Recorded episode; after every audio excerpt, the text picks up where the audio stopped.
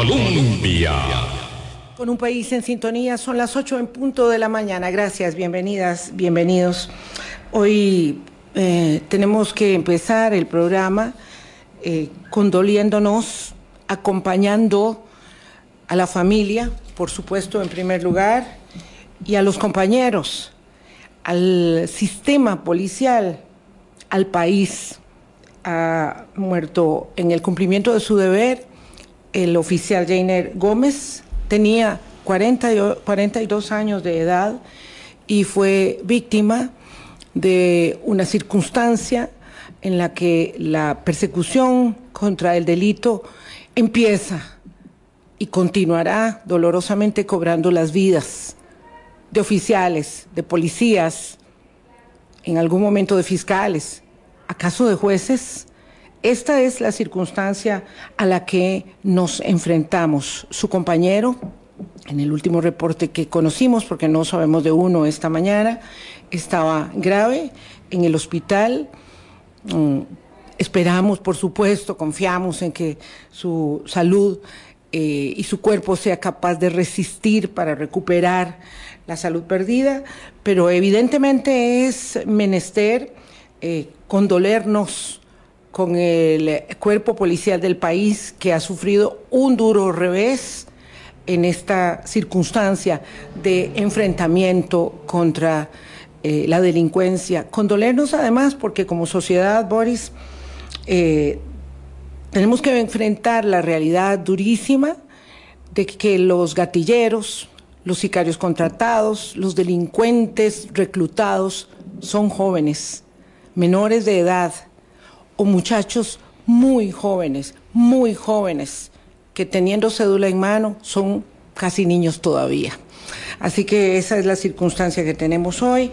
Vamos a hablar de feminicidio y de la responsabilidad del Estado cuando una circunstancia tan dramática y dolorosa también como el feminicidio, que es otro flagelo social, nos eh, ataca y encuentra en la indolencia, en la negligencia, en la desidia, en el desinterés, en la falta de empatía y en la falta de solidaridad respuestas, como el caso que vamos a ver hoy.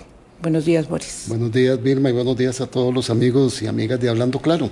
Sí, condolerse con la familia de Heiner Gómez. Seguro venías para acá, pero sí hay un último reporte. El muchacho está más estable y lo iban ya a operar. Los jueves yo paso a tomar café con un amigo en una sodita cercana ahí por la Corte Suprema de Justicia, donde llegan agentes del OIJ. Y hoy se les veía cara de, de tristeza, de preocupación ante la enorme responsabilidad que tienen, ante el dolor del fallecimiento, ante la y es que me, quedan resonando las palabras anoche del director del OIJ, que decía, es que debo calmarme porque estoy muy ofuscado. Dice, pero no vale todo esto por una negociación de 30 monedas. De 30 y ahí, monedas. Y ahí es donde tenemos que poner el dedo en la llaga, ¿qué es lo que está pasando? Él, dijo, él dijo algo durísimo, sí, vamos a perder el país por 30 monedas, de plata. Sí. Y ahí es donde hay que seguir poniendo el renglón el dedo en el reloj, muy doloroso. hoy tocaremos también un tema. El fiscal general de la República también, fue, también fue a acompañar a, al OIJ, a, sus eh, colegas de trabajo a Tirraces de Curridabat, creo que era Tirraces. Sí, Tirraces.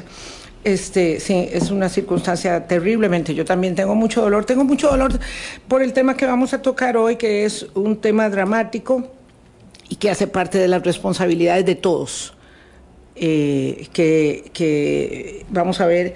Pero tengo que decir que también tengo mucha esperanza porque don Oscar Morera, que es un abanderado de la lucha por eh, la reparación del dolor de las víctimas del feminicidio y que se ha dedicado a ello eh, prácticamente desde que perdió a su hija Eva y porque Kevin Espinosa Arce, que tiene solo 22 años y que nos acompaña también aquí, este, son personas que nos dicen que a pesar del dolor, de la tragedia, de sus propias vidas, levantan las banderas, en este caso con nosotras, con las mujeres, para eh, hacer de, del país un país, un país mejor, porque esa es la obligación que tenemos. Don Oscar Morera, muchas gracias por estar aquí en Hablando Claro. Buenos días. Buenos días, doña Vilma. Buenos días, Boris. Buenos días, Kevin. Finalmente nos conocemos. personalmente. Solo se han hablado. Sí, eh, yo te cuento que, por ejemplo, cuando empezamos el tema del grupo de familias, la primera familia eh, que, eh, se, que yo contacté fue precisamente a Miriam, a la hermana de Kevin. Eh, por la circunstancia de que además a mí me llamó mucho la atención el caso de ellos y creo que cualquier persona con un rasgo de humanidad, de solidaridad, de empatía, y de capacidad de sentir en su propia piel el dolor ajeno, debería entender que la, trágica circunstancia, pero además el valor y el amor que Miriam, Kevin y su familia han tenido en esta vida es de admirar y de apoyar. Y por eso también mm, uno dice, yo pienso que en la vida no hay casualidades, pero sí, eh, casualmente la primera familia que yo contacto es a la familia de Kevin. Hola Kevin, Espinosa Arce. Gracias por estar aquí, venir tan temprano, tiene muchas obligaciones eh, desde San José de la Montaña, ¿verdad? Por ahí. Eh, gracias por, acompañarnos. Eh, buenos días. Buenos días. ¿Quién es Kevin Espinosa Arce? Kevin Espinosa Arce es el tío de Britney. Vilches, que murió el 22 de septiembre. Recién. El viernes 22 de septiembre. Es la vida siempre muy paradójica. Tenía solamente 13 años.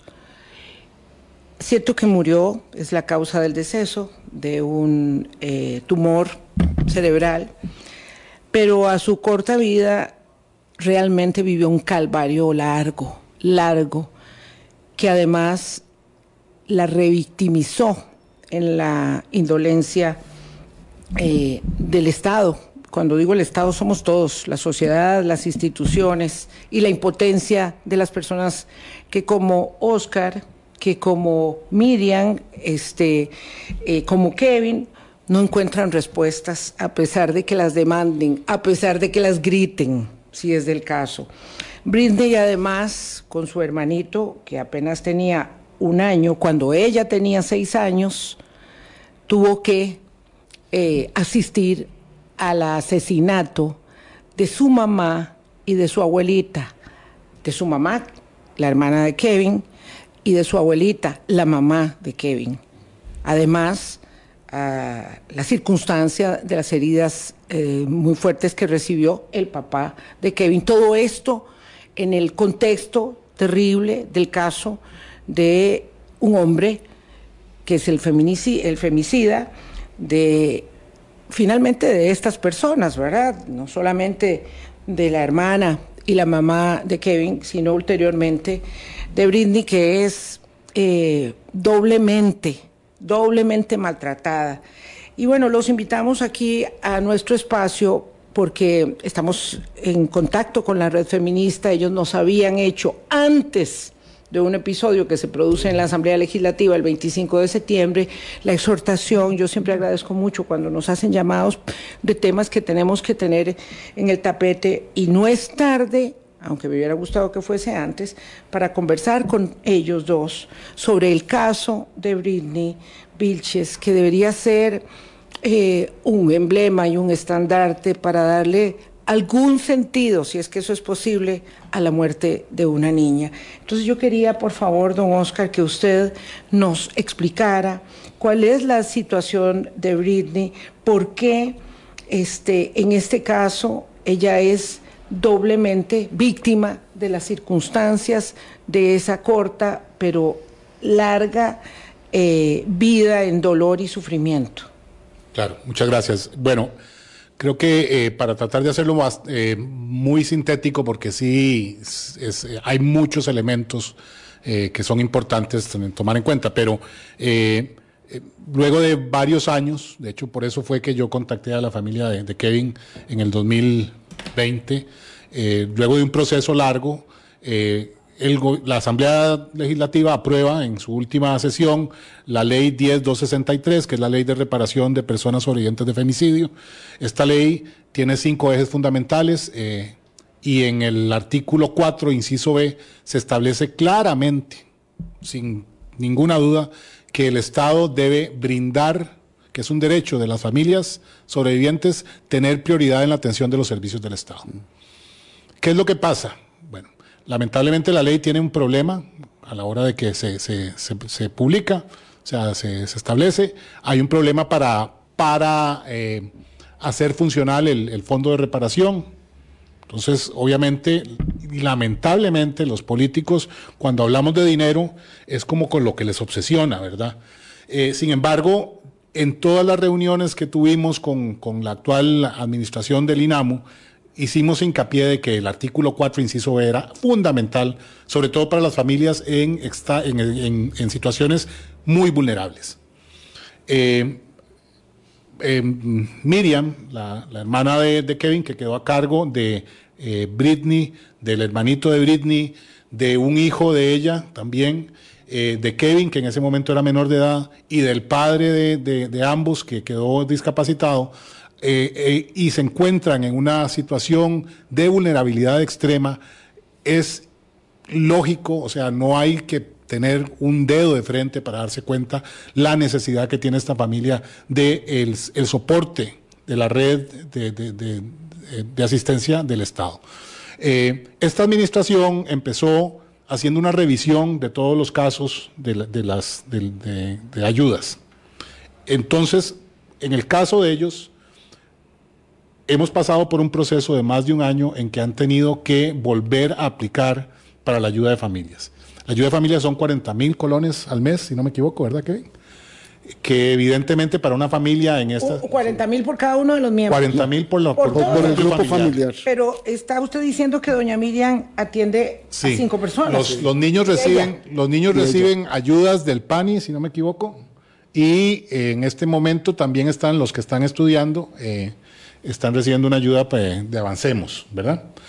Eh, sin embargo, y tenemos que ver la realidad, o sea, es que no, no, no podemos obviar... Se juntan pequeñas ayudas para constituir un ingreso familiar. Ellos tienen que pagar alquiler, tienen que pagar alimentación, eh, han habido problemas de comunicación con las instituciones porque muchas veces, y bueno, ahorita Kevin no tiene saldo, por ejemplo, y no hay una forma eh, de comunicarse eh, con ellos o ellos de comunicarse con las instituciones. El punto es que hemos pasado más de un año ayudando a Miriam para que el derecho de la ley, que la ley se estableció como ley de la República en mayo del año anterior, le brinde ese beneficio de la prioridad de atención.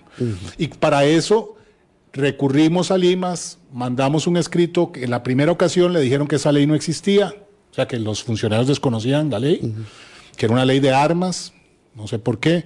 Luego la segunda vez ya sí le firmaron un recibido, eso fue como en marzo, no, perdón, en principios de marzo de este año. A raíz de eso recibimos este, em, algún consejo legal de que lo que había que hacer era mandarle una, una solicitud de petición a la presidenta ejecutiva de Limas, que hicimos. La presidenta ejecutiva no responde en 10 días, como debe ser, y a partir de ahí planteamos un recurso de amparo contra la presidenta ejecutiva de Limas, contra la ministra de la Condición de la Mujer como, y contra la presidenta ejecutiva del INAMU, como eh, ellas como ente rector de la ley 10263. Porque y el caso del recurso de amparo es muy claro. Lo que estamos reclamando es el artículo 4, inciso B, prioridad en la atención de las familias en los servicios del Estado. Porque ya sabíamos que eventualmente, y ese ha sido lamentablemente el, estribillo de esta administración, que ellos no pueden implementar la ley hasta que no tengan un reglamento, cosa que no es cierta, porque la ley es ley, aunque no exista reglamento, la ley está encima del reglamento. Y en este inciso, claramente, es muy claro la directriz. Y lo otro también es que eh, se ha habido pero sí, perdón que lo interrumpa, si la ley se aprobó en mayo del 22 eh, y si lo que falta es un reglamento, entonces ¿por qué no se hace el reglamento también? Porque como está el punto de la ley eh, de, la reparación monetaria de los niños y las niñas, eso se ha vuelto un, terreno muy fangoso. Un problema. o una excusa. Bueno, no solo una excusa. He de decir que lamentablemente el INAMU trató de desviar el espíritu de la ley. Esta es una ley de reparación de derechos humanos. No es una ley asistencialista, no es una ley de caridad. Mm. Es un derecho que reconoce el Estado costarricense por haber fallado en la protección de los derechos humanos de las familias de las víctimas. Se llama Ley de Reparación para Personas Sobrevivientes de Femicidio. Y está alineada con el compromiso internacional del convenio Belén do Pará, que este país firmó desde los años 90, si no me equivoco. Sí, señor. Entonces, no tiene que ver con ninguna otra cosa. O sea, Lamentablemente, el INAMU se enfrascó en una discusión primero de que había que hacer un estudio socioeconómico, que además, que eso es ilegal, porque una ley de derechos humanos no puede ser regresiva, ellos estaban planteando una reforma en la ley de que se iba a reconocer únicamente a las familias a partir de mayo del 2022 y no de el, año 2007, que es cuando eh, Costa Rica reconoce la figura del femicidio, como lo establece la ley. Eh, luego quisieron incorporar a ese beneficio a mujeres sobrevivientes de tentativa de femicidio, que eso es un asunto penal, no es un asunto de derechos humanos. De reparación. Son cosas diferentes, hay que entender que son, son, son ámbitos diferentes. O sea, entonces. Esto se ha complicado desde el mismo Instituto Nacional de las Mujeres. Bueno, hay que reconocer que desde que este gobierno entró, a nosotros estuvimos detrás del INAMU, finalmente nos dan una reunión en agosto. En agosto Después de una discusión larga con varias familias. ¿En agosto de qué año? Agosto del año anterior. El INAMUR acepta continuar trabajando con las familias, se acepta que el papel de las familias fue importante en este proceso y que íbamos a hacer, íbamos a seguir siendo parte importante de la redacción tanto del reglamento como de eh, las reformas de la ley, porque hay que hacer reformas, eso nadie, nadie, nadie, nadie lo niega. Como no pasaba nada, nosotros volvemos a, insistir con el INAMU y en noviembre nos citan a otra reunión. Don, Oscar, nada más, solo como para que le quede muy claro el, enmarcado que usted está haciendo, esta ley, en el artículo que usted menciona, dice que tiene que haber un pago mensual de medio salario base. La atención médica, psiquiátrica y psicológica prioritaria, el acceso a bono de vivienda y a becas de estudio. Estos son los componentes de la reparación de las personas víctimas y de las familias víctimas del femicidio. Antes de ir a la pausa, quisiera que mm, para el entendimiento de todos, eh, don Oscar situara cuál es la relación entre esto que estamos hablando y el caso de Britney que es eh, lo que yo quería un poco para que entendiéramos eh, por qué el incumplimiento eh, de la ley de reparación integral cobra vidas. Cobra vidas. Porque aquí estamos hablando de la vida de Britney Vilches, que tenía 13 años de edad. ¿Qué fue lo que pasó con Britney? Yo, creo que tal vez. nada más para. Exacto. Pero tal vez Kevin nos puede. Kevin, Kevin es la persona que está más empapada del tema y creo que él nos puede. Por supuesto, porque Kevin eh, ha acompañado el Calvario hasta sus últimos días en el Hospital México a, a Britney Vilches. Entonces, ¿qué fue lo que sucedió? ¿Por qué después del cruel asesinato eh, del que también ustedes fueron víctimas parte, porque usted también estaba en ese, en ese hogar, eh, ¿por qué Britney enferma? ¿Por qué nadie la atiende? ¿Por qué nadie le da interés a lo que está pasando hasta que termina ya en fase terminal en el Hospital México, sin asistencia ni ayuda. Eh, sí, bueno, yo este, junto con mi hermana Miriam, eh, siempre la veíamos a ella como muy desganada, siempre pasaba con dolores de cabeza. Este, ella me decía que le dolía mucho incluso el cuello y la espalda, eh, se le complicaba caminar y todo. Entonces, ¿verdad? Por obviamente esos motivos, nosotros la llevamos a diferentes EVAIS, la llevamos al hospital de Heredia Eh, doctor privado se tuvo que pagar. Tuvimos que pagar un doctor privado incluso para ver qué era lo que ella tenía, porque por más inyecciones que le dieran, por más eh, pastillas que le enviaran, por más medicamento, a ella no se le quitaba. Ella murió de 13 años. ¿Cuándo empezó a sentirse mal? ¿Cuándo ustedes veían que aquello no parecía ser solamente un producto del dolor psicológico de haber perdido este, a su mamá, a su abuelita, tener el padre en la cárcel? Eh, bueno, ella empezó con esto hace como dos meses aproximadamente. Eh, pero ya cuando ella empeoró fue a principios de septiembre. Bueno, pero el desgano, el mareo, el insomnio, todo eso vino muy, muy recientemente. Sí, exacto. A principios de septiembre ya ella venía con esas complicaciones. De hecho, incluso ella también me decía que le costaba mucho ver. Y miren, y yo pensábamos que eso era eh, migraña, porque toda la familia lo padece. Entonces, mm pensamos que eso era eh, lo que ella tenía.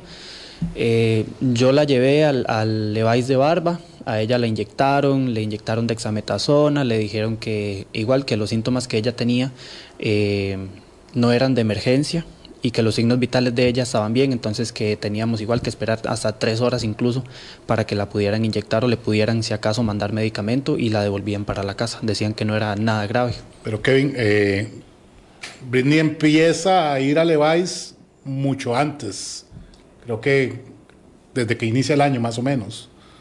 Eh, sí, ajá, sí, ella empezó a ir desde inicios de año, igual por dolores de cabeza, no eran tan frecuentes como lo eran este, hace unos, unas semanas, pero sí, este, desde principio de año ella estuvo con estas complicaciones. Ah, quisiera agregar ahí que eh, en vista de este deterioro de la salud de la niña, eh, ella no asistía a clases y Miriam recibió un mensaje del PANI diciendo que le iban a quitar a la niña y le iban a enviar a un albergue porque no la estaba llevando a, a la escuela. A la escuela. Porque la niña está enferma, obviamente, ¿verdad? Sin ningún diagnóstico, sin eh, ninguna revisión, sin ningún estudio. Una visita de un trabajador social, sin ningún. Nunca hubo atención psicológica. Eh, eh, bueno, vean que, por ejemplo, la, la última vez que ella va al, al, servicio de salud, la refieren al hospital de Heredia y finalmente, aproximadamente dos semanas antes de que ella empiece a estar muy mal, ya nosotros ya habíamos puesto el recurso de amparo, que fue a principios de agosto, eh, le hacen una referencia a psiquiatría dentro de tres meses. O sea, la cita de psiquiatría le tocaba en noviembre. Correcto. Don Oscar, de previo y Kevin, de previo a esto, después de que sucedió el fatídico hecho, Kevin, en tu casa y en tu familia, no había seguimiento, no había un acercamiento de las autoridades para atender a estos menores que habían quedado sin su madre. Eh, no, de hecho eh, mi hermana estuvo diciéndole mucho a la trabajadora social del patronato que por favor le hiciera una referencia a mi sobrina a psicología, porque nosotros mm. también pensábamos que igual era depresión o pues algo similar.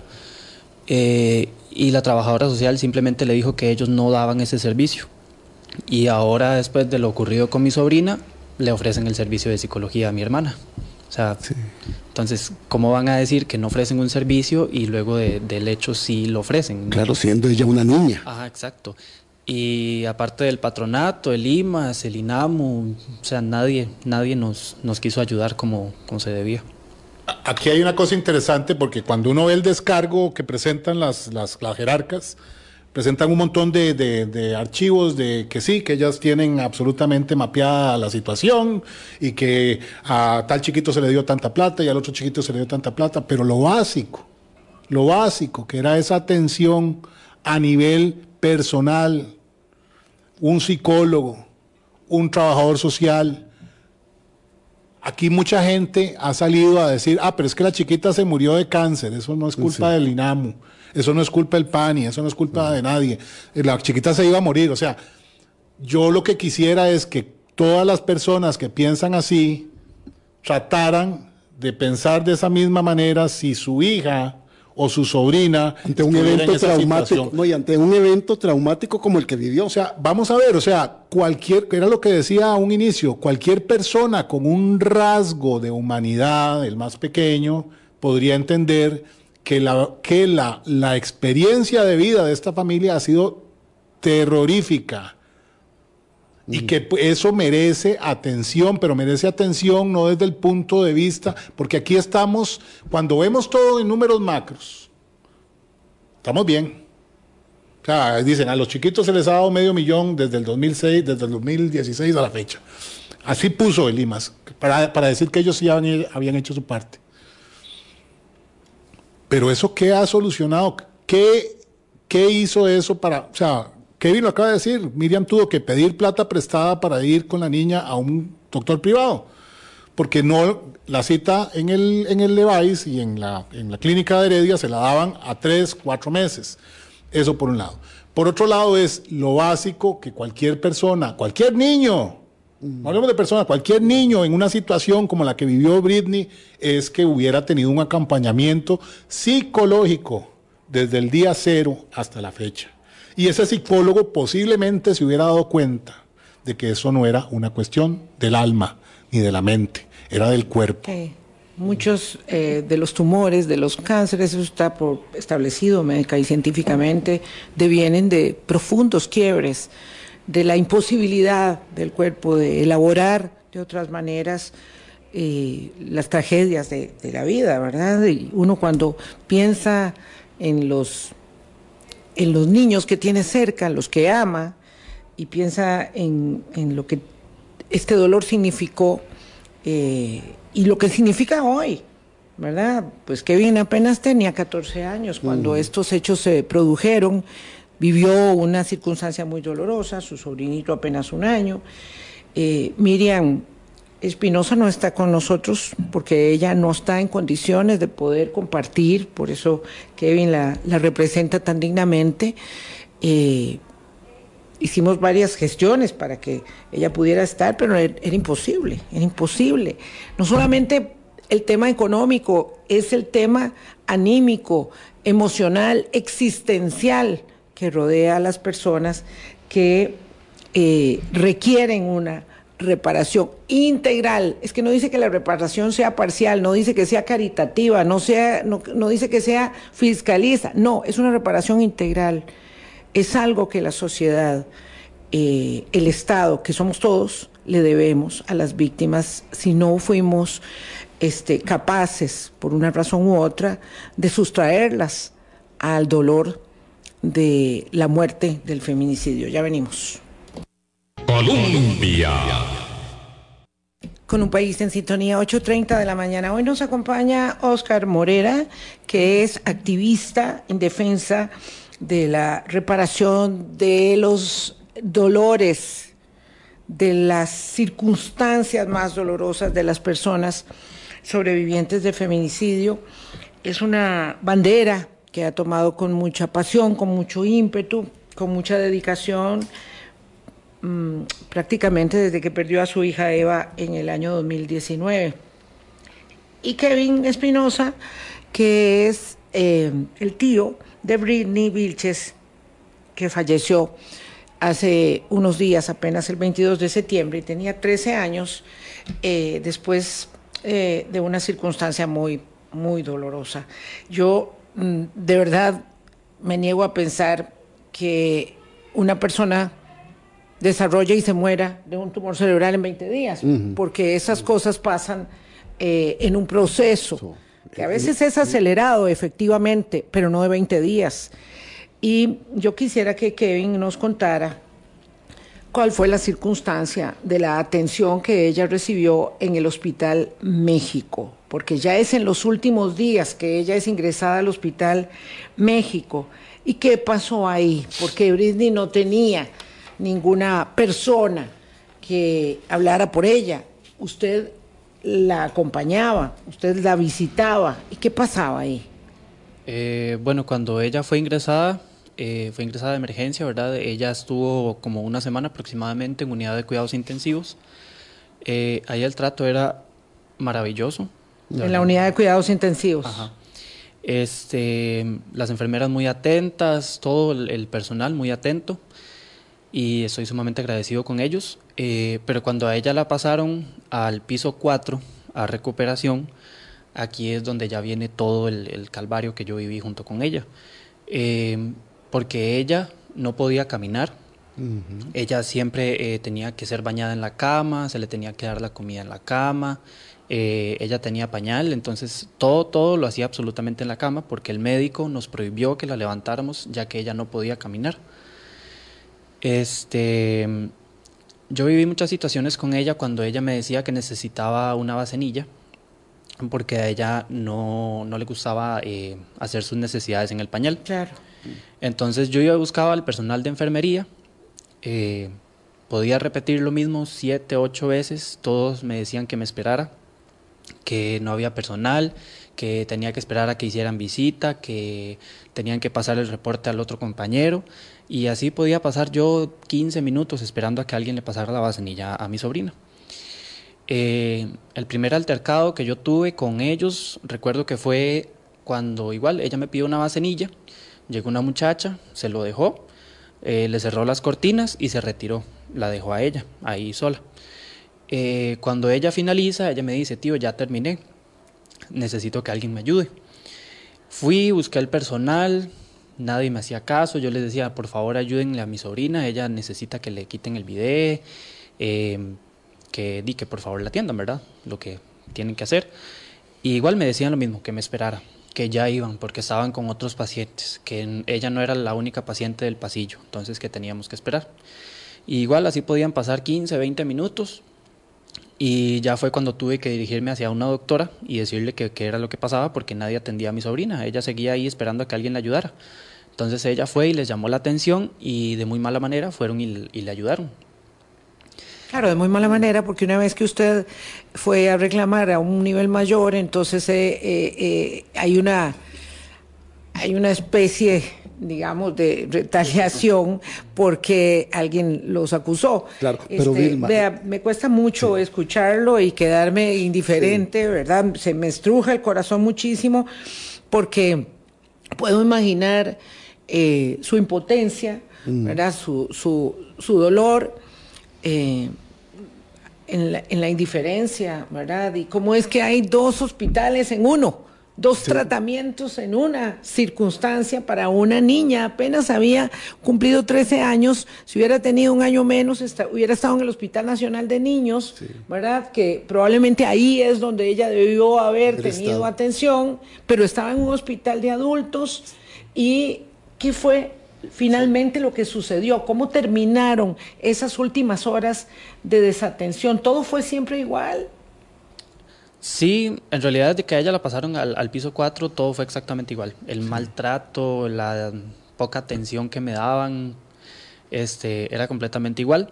Eh, recuerdo que después de ese primer evento que tuve con ellos, hubo uno más fuerte, que igual mi sobrina pidió una vasenilla, esperó más de 20 minutos a que alguien eh, llegara y la atendiera para quitarle la vasenilla. Yo anduve rogándole a todo el personal, incluso a doctores, y nadie me hacía caso. Este Iba entrando una muchacha en el turno de la tarde, recuerdo que era como mediodía. Le dije a ella que por favor, si me hacía el grandísimo favor de ayudarle a mi sobrina, que llevaba más de 20 minutos esperando. Y ella fue y les dijo a tres compañeros, a tres enfermeros, que estaban sentados haciendo absolutamente nada con el teléfono, cruzados de piernas en una banca. Tres veces se refirió a ellos que por favor fueran y me ayudaran y las tres veces la ignoraron. A la cuarta vez se levantó una enfermera de esas que estaba sentada y de muy mala manera, igual llegó, atendió a mi sobrina y cuando llegó, eh, mi sobrina, eh, a mi sobrina se le volcó la vasenilla en la cama, entonces tenían que cambiarla. Cuando ella sale del cuarto, va donde los otros dos compañeros con los que ella estaba sentada y se refiere de muy mala manera y llega y dice, yo no entiendo por qué ella pide una vasenilla si de igual manera se va a orinar en la cama. Y, o sea, yo me sentí frustrado a un nivel extremo. Yo llamé a mi hermana desesperado, yo le dije que ya yo no podía más, ya yo no sabía qué más hacer. O sea, yo tenía que andar, como se los dije a ellos, como perrito detrás de todos para que me pusieran atención y nadie lo hacía y cuando lo hacían lo hacían de mala manera. Entonces le digo yo a mi hermana, si yo pudiera atenderla, yo lo hago, pero no, puedo manipularla.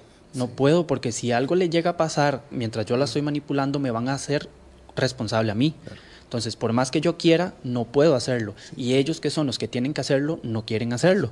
Entonces, yo llamé a mi hermana desesperado, llorando, llegó todo el personal médico a preguntarme qué era lo que pasaba. Eh, me tomaron ya la, palabra, entonces ya yo me quejé de absolutamente todo, yo dije que ya yo estaba cansado de tener que andar pidiendo ayuda para mi sobrina, que no era una eh, situación que fuera reciente, sino más bien que ya hace tiempo había pasado. Y me dijeron que iban a pasar el reporte, que iban a llamarle la atención a todo el personal de enfermería. Y así fue, igual por un tiempo muy corto, eh, ya cuando yo llegaba y les pedía la bacenilla o cualquier otra cosa para mi sobrina, ya eran más atentos, se quedaban ahí con ella a que, a que esperara y todo lo demás. Pero ya llegó eh, los últimos días de ella y recuerdo que una noche antes ella estaba ardiendo en fiebre. Ella me, me dejó de hablar. Yo supuse que era que estaba cansada, entonces yo supuse que se durmió. Eh, ella estaba temblando, Tenía el ojito izquierdo morado, me atrevo a decir casi que negro. Em, cuando yo le hablaba, ella no me contestaba. Yo supuse que cayó en un estado de inconsciencia porque esos síntomas que presentó ella esa noche eran los mismos que tenía en la casa, que a veces ella no contestaba, quedaba inconsciente. Entonces yo ya más o menos tenía eh, conocimiento en lo que a ella le pasaba. Entonces, llorando, yo llorando, fui a la estación de enfermería y rogué que por favor alguien fuera a ver qué era lo que pasaba con mi sobrina porque ella no quería comer, no me hablaba, estaba temblando, no, no sabía qué era lo que pasaba con ella. Simplemente me dijeron que me esperara. Que me esperara porque habían 30 y no sé cuántos más pacientes y que como siempre ella no era la única eh, paciente de ese pasillo, entonces que tenía que esperar. Me quedé esperando toda la noche a que alguien llegara y se dignara a tomarle la temperatura y nadie llegó. Al día siguiente, a las 7 de la mañana, a ella la bañaron y luego le trajeron el desayuno. Yo le decía, Brit, ¿quiere desayunar? Venga, yo le doy comidita. Eh, la siento o, algo. Ella no me contestaba. Simplemente estaba acostada como si estuviera durmiendo. Eh, entonces eh, pasaron las horas y ella no, no quiso comer. Le trajeron un, una leche, un ensure, que es el, el que ella se tomaba. Llegó el nutricionista, me dijo que porque era que ella no estaba comiendo. Yo le expliqué la situación, eh, le digo, vea, ella desde anoche no come, ella está mal y nadie me la quiere atender. El, nutrista, el nutricionista lo único que me dijo fue que si ella no comía, que tenían que ponerle sonda nuevamente. Entonces, claro, o sea, yo me sentí impotente nuevamente porque nadie me daba una respuesta de qué era lo que tenía mi sobrina, porque ella estaba así. Eh, luego recuerdo que ya entonces eh, nuevamente fui llorando, porque yo llorando supliqué nuevamente que por favor alguien me le trajera algún medicamento para la fiebre, que me le tomaran la temperatura, que le hicieran algo para ver qué era lo que le, lo que le estaba pasando.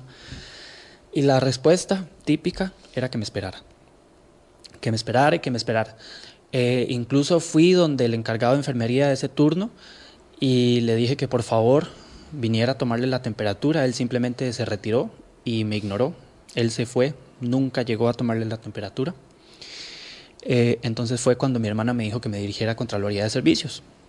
Fui, puse la queja y este, estuve esperando como 10 minutos a ver qué me resolvían y en Contraloría de Servicios me dijeron que no, que ya la situación se iba a resolver, que ya la queja este, estaba puesta y que no sé qué. Cuando subo nuevamente al cuarto piso, eh, me quedo yo con mi sobrino igual esperando a que alguien llegara eh, nadie llegó, entonces me dirigí yo al baño y llamé a mi mejor amiga porque estaba yo también muy frustrado y, quería desahogarme. Este, ahí estuve como 15 minutos hablando con ella. Cuando llego a la habitación donde estaba mi sobrina, me encuentro con que ella no está. Y pregunto que dónde está, que a dónde se la llevaron. Me dijeron que se la fueron, eh, que la llevaron a hacer un TAC. Y yo, ok, perfecto, me parece genial. Eh, pasaron como 20, 25 minutos aproximadamente y en eso veo que sube todo el personal médico encargado de ese pasillo apresurados con mi sobrina.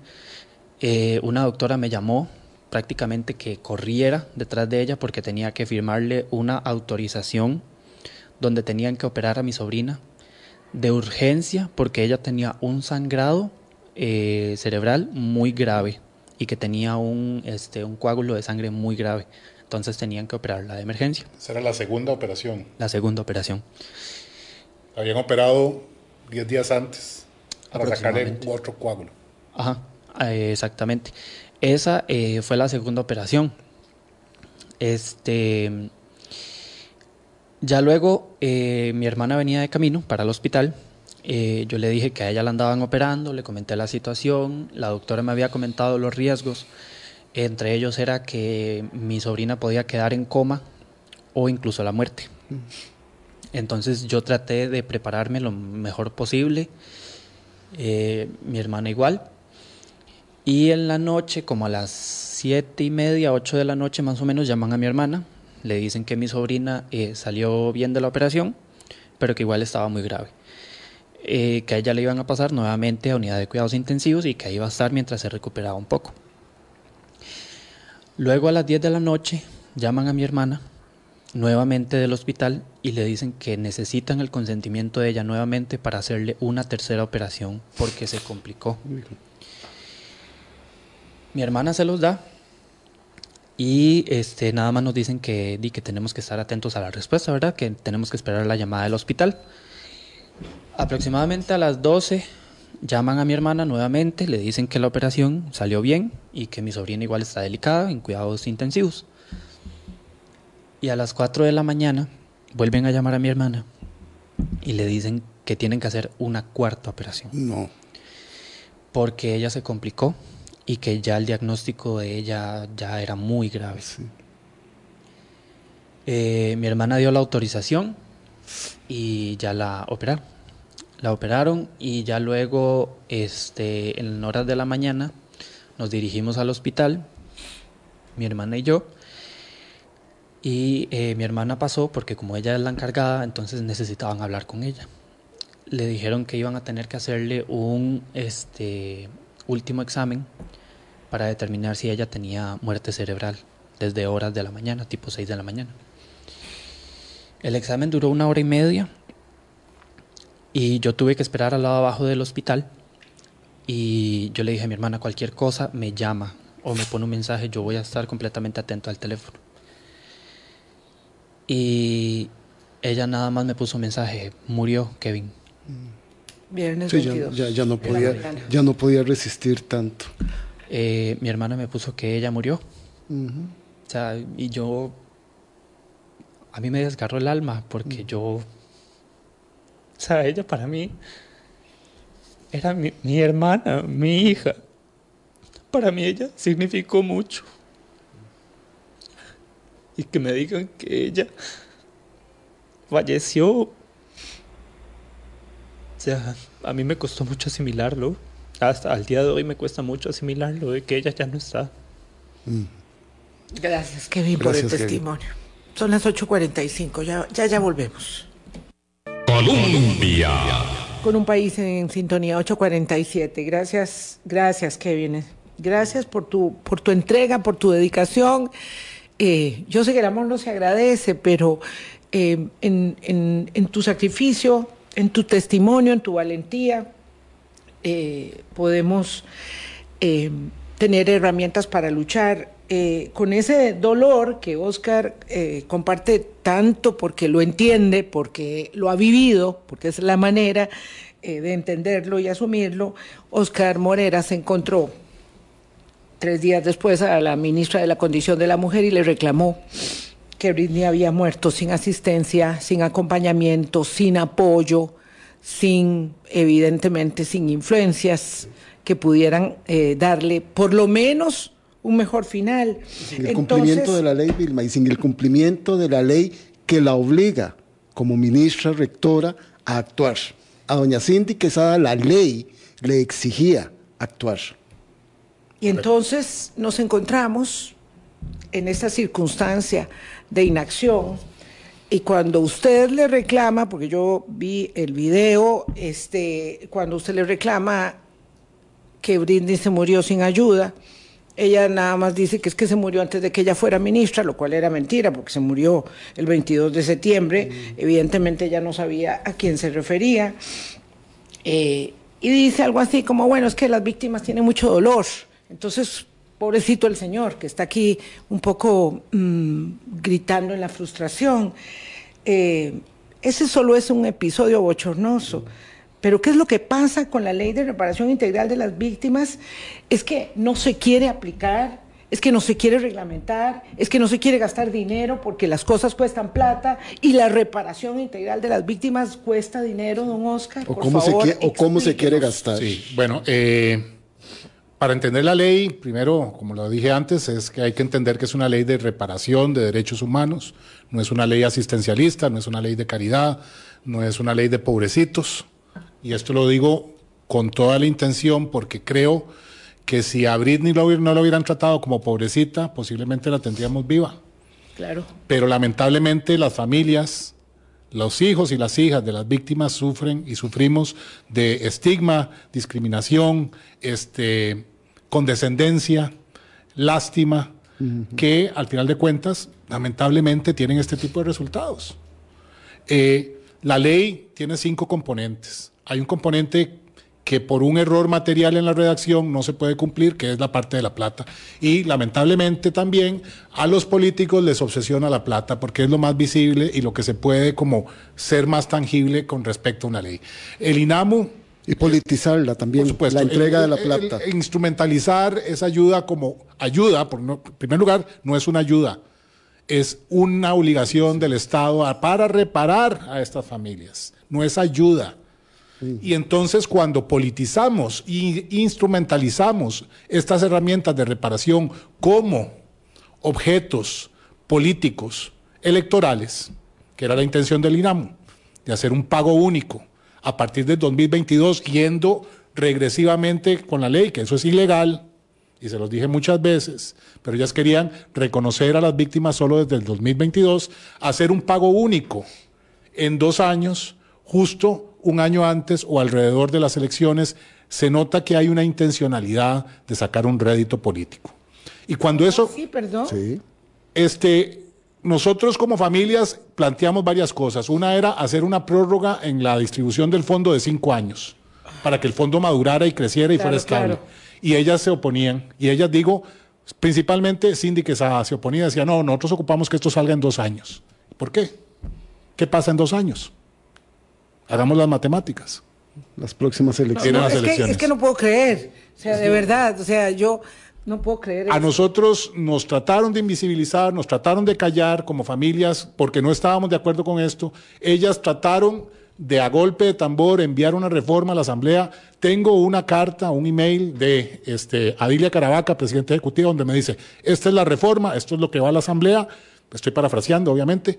Si no les gusta, vayan y se oponen a la Asamblea. Nosotros como familia le pedimos el espacio para que planteemos nuestra posición y, y defender. Si no le gusta, vaya a la Asamblea. Exactamente. Ahí está, es, es parafraseado, pero eso es lo que dice. Ella no me contesta a esa solicitud de las familias. Nosotros nos adelantamos. Como como tampoco la ministra de la Condición de la Mujer, perdón que lo, lo que pasa, nunca respondió al recurso de amparo. No respondió. Y, lo para proteger a Virindi y lo responde después de que murió. Después de que muere. Después de que muere y después de que se entera, porque yo la encaro cuando ella logra entender de quién estoy hablando. porque ella pensó que yo le estaba hablando de Eva. De y, tu me, hija. y me devuelve una sonrisa sarcástica, burlona, burlona. condescendiente, como, ay, sí, yo sé, se me volvió loquito el señor, pobrecito. pobrecito. el señor, sí. Y decir, sí. es que no, nosotros entendemos el dolor de las víctimas, pero bueno, este gobierno llega a, al, al poder con un compromiso claro por las personas necesitadas. Alguien que me explique cuál familia posiblemente sea más necesitada que la familia de Britney. Sí. Alguien que me explique. ¿Y por qué esa inacción del gobierno? Porque precisamente en el momento en que ese rédito político, porque nosotros nos adelantamos, vamos a la Asamblea, vamos a la Oficina de Participación Ciudadana, planteamos las reformas que creemos convenientes como dueños de la ley, porque esa ley nos pertenece, la creamos nosotros con sangre, sudor y lágrimas. El INAMU, al ver que no puede instrumentalizar el fondo de reparación, pierde el interés absoluto. Y digo pierde de las jerarcas, porque a mí, nuevamente, y tengo pruebas para eso, tengo testigos, Cindy Quesada me dijo tres veces que el artículo 4, inciso B, prioridad en la atención de servicios del Estado a las familias, era de aplicación inmediata en agosto del 2022, en noviembre del 2022 y la última vez, si no me equivoco, en marzo o abril, delante de muchas personas en la misma asamblea. No pasó. No pasó. En, este caso no. no pasó porque por eso pusimos el recurso de amparo y por eso lamentablemente esta niña muere en un desamparo de sus derechos.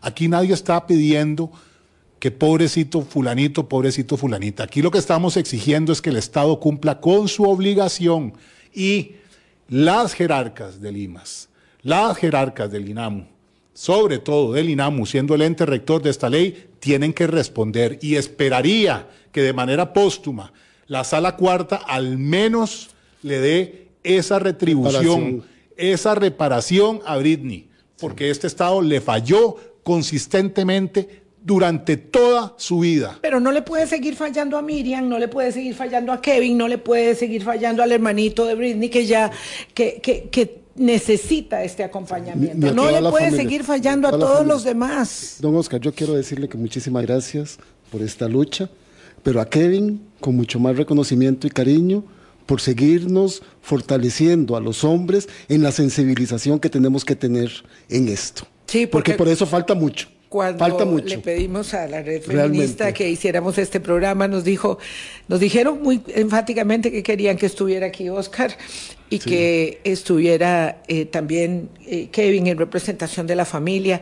Después ellas estarán acá con nosotras, porque una de las cosas más dramáticas que observo es que en esta este, avidez de politizar absolutamente todas las políticas públicas, de resulta que ahora la lucha de las mujeres tiene dos cabezas, hay una ministra y una presidenta del INAMU, eso, eso nunca había pasado y eso hace una desviación del enfoque de la política pública. ¿Qué le pasó?